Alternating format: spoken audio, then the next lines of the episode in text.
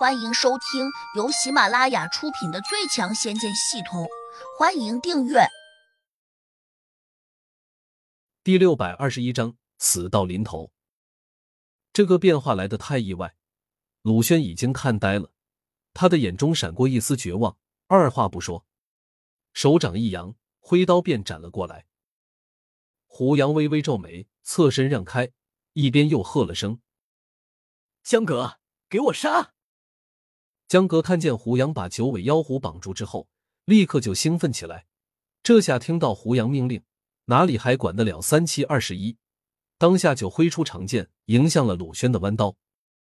当刀剑相撞之后，江哥手掌一麻，鲁轩砍过来的大力竟把他拿着的长剑给震飞了。江哥这才反应过来，自己根本就不是鲁轩的对手，毕竟他才刚刚突破到第零八级。而鲁轩是个中等地仙，哪怕一只手掐过来，也能把江格按翻在地。长剑飞出之后，江格情急之下不得不就地一滚，急速的滚回到胡杨的脚下，然后弹身跳起。鲁轩如果趁胜追击，江格可能不死也会脱一层皮。但是鲁轩对胡杨却很是忌惮，竟在这个大好时机出现的时刻，生生的刹住了脚步。还有一点，胡杨已经把九尾妖狐拖回到了自己跟前。鲁轩这一刀如若不收，那他极有可能先砍在九尾妖狐身上。鲁地仙，快救我！九尾妖狐同样吓了一大跳，此时的他根本没有半点抵抗能力，生怕鲁轩的弯刀真砍下来，那他肯定会被劈掉脑袋。他刚才被捆仙绳牢牢捆住时。还想运功抵抗绳上的光芒穿刺，这下心绪大乱，体内功力迅速涣散。只听得“嗤”的一声，仙绳上的光芒全部透入他的身体。九尾妖狐神情大变，跟着便现出了本体。胡杨顺势抓住这条雪白大狐狸的尾巴，轻轻一拖，便收入到重要空间中。鲁轩心里一紧，知道战机已经错失，他恼怒的叫道：“小子！”你要是有种，就别拿胡姐做挡箭牌。胡杨冷笑道：“你这是以小人之心度君子之腹。”说话间，九尾妖狐早已经不见了，这让鲁轩又有点失落，急切的问：“你把他怎么样了？”也没怎样，他既然要和我作对，就应该付出一些代价。胡杨鄙视的看着鲁轩，命令道：“束手就擒。”我留你一个全尸。鲁轩沙哑着声音，咬牙切齿道：“姓胡的小子，你咄咄逼人，我今天就和你拼了！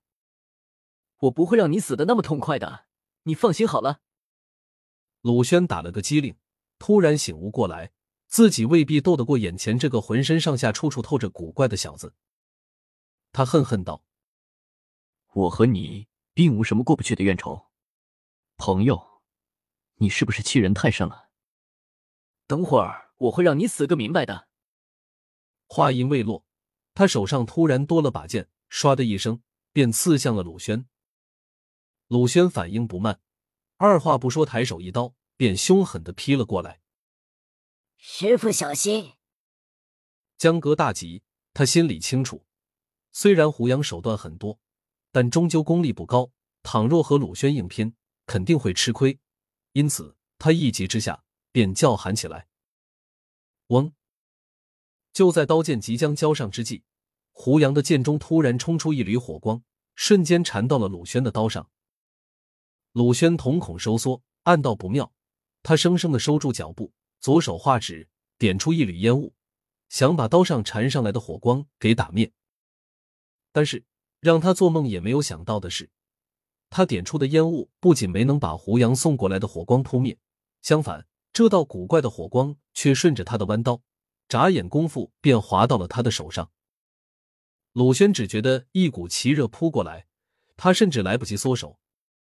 下一刻，等到他感到滚烫无比时，拿着剑的手指竟已经着火烧了起来。鲁轩大惊，慌忙甩手。哦，他又惊叫了一声。因为他痛苦的看见，其中两个手指头一下就消失了。饶命！他跪了下去，连声叫唤。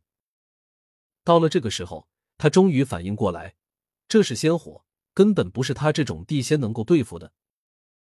胡杨哼了一声，手掌一扬，捆仙绳再次出现在他的手上。不过，绳子在他手上只停留了短暂的一秒，便又飞向了鲁轩。转眼之间，鲁轩就被捆仙绳给五花大绑起来了。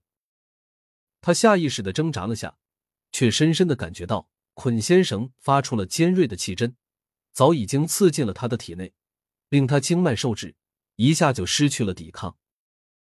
没想到我鲁轩会有这一天。他绝望的倒在了地上。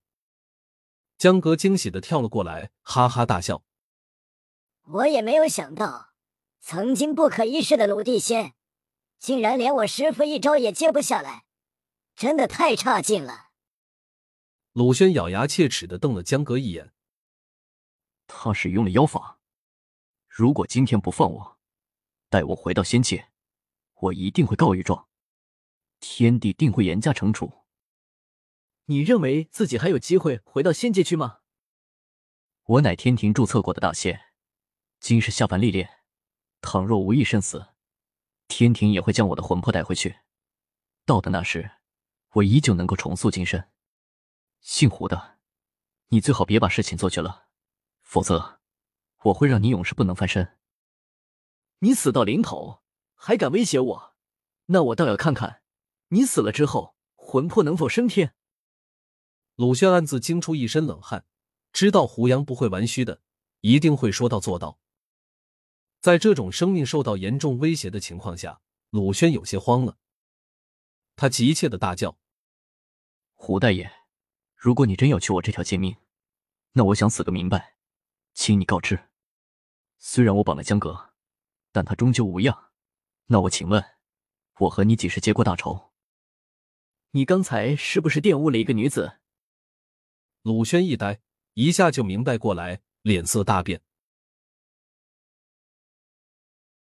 本集已播讲完毕，请订阅专辑，下集精彩继续。